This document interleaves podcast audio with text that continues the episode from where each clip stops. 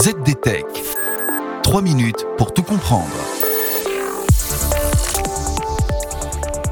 Bonjour à tous et bienvenue sur le ZDTech, le podcast quotidien de la rédaction de ZDNet. Je suis Pierre Benamou et aujourd'hui je mets la charrue avant les bœufs pour vous parler débit et latence de la 6G.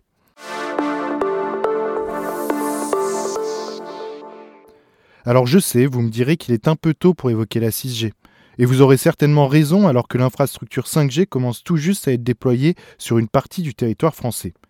C'est pourtant méconnaître la temporalité des acteurs du marché.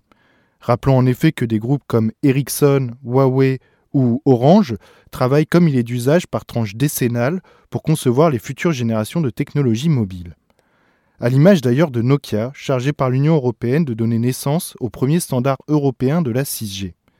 Dans un récent livre blanc, l'équipementier scandinave a brossé une première ébauche des caractéristiques de cette 6G.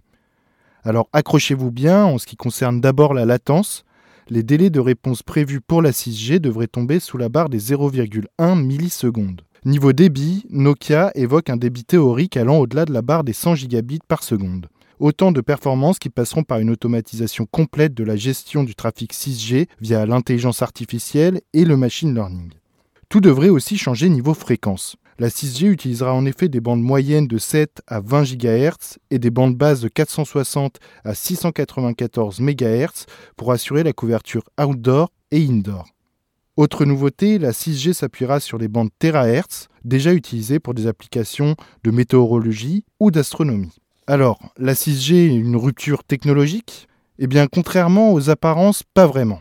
Nokia admet en effet, je cite, que la 6G s'appuiera sur la 5G en ce qui concerne de nombreux aspects technologiques et cas d'utilisation. Car oui, ce sont les mêmes cas d'usage dont on entend parler depuis des lustres. Communication vidéo en temps réel, expérience holographique, jumeaux numériques, autant d'exemples déjà cités par les promoteurs de la 5G, de la 4G, voire même de la 3G.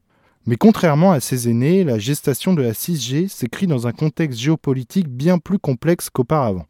Alors que les tensions entre Washington et Pékin sont au plus haut, existe toute idée de collaboration sur un standard mondial. D'un côté, Huawei et les acteurs chinois se sont regroupés pour élaborer une 6G à la chinoise. De l'autre, les acteurs occidentaux planchent également sur leur propre conception du futur des technologies mobiles. Fort heureusement, ces derniers s'entendent tout de même sur un calendrier commun. Le travail de normalisation de cette 6G devrait en effet débuter aux alentours de 2025 pour une commercialisation prévue à compter de 2030. Et voilà, normalement on a fait le tour du sujet. Pour en savoir plus, rendez-vous sur zdnet.fr et retrouvez tous les jours un nouvel épisode du ZDTech sur vos plateformes d'écoute de podcasts préférées. ZDTech. 3 minutes pour tout comprendre.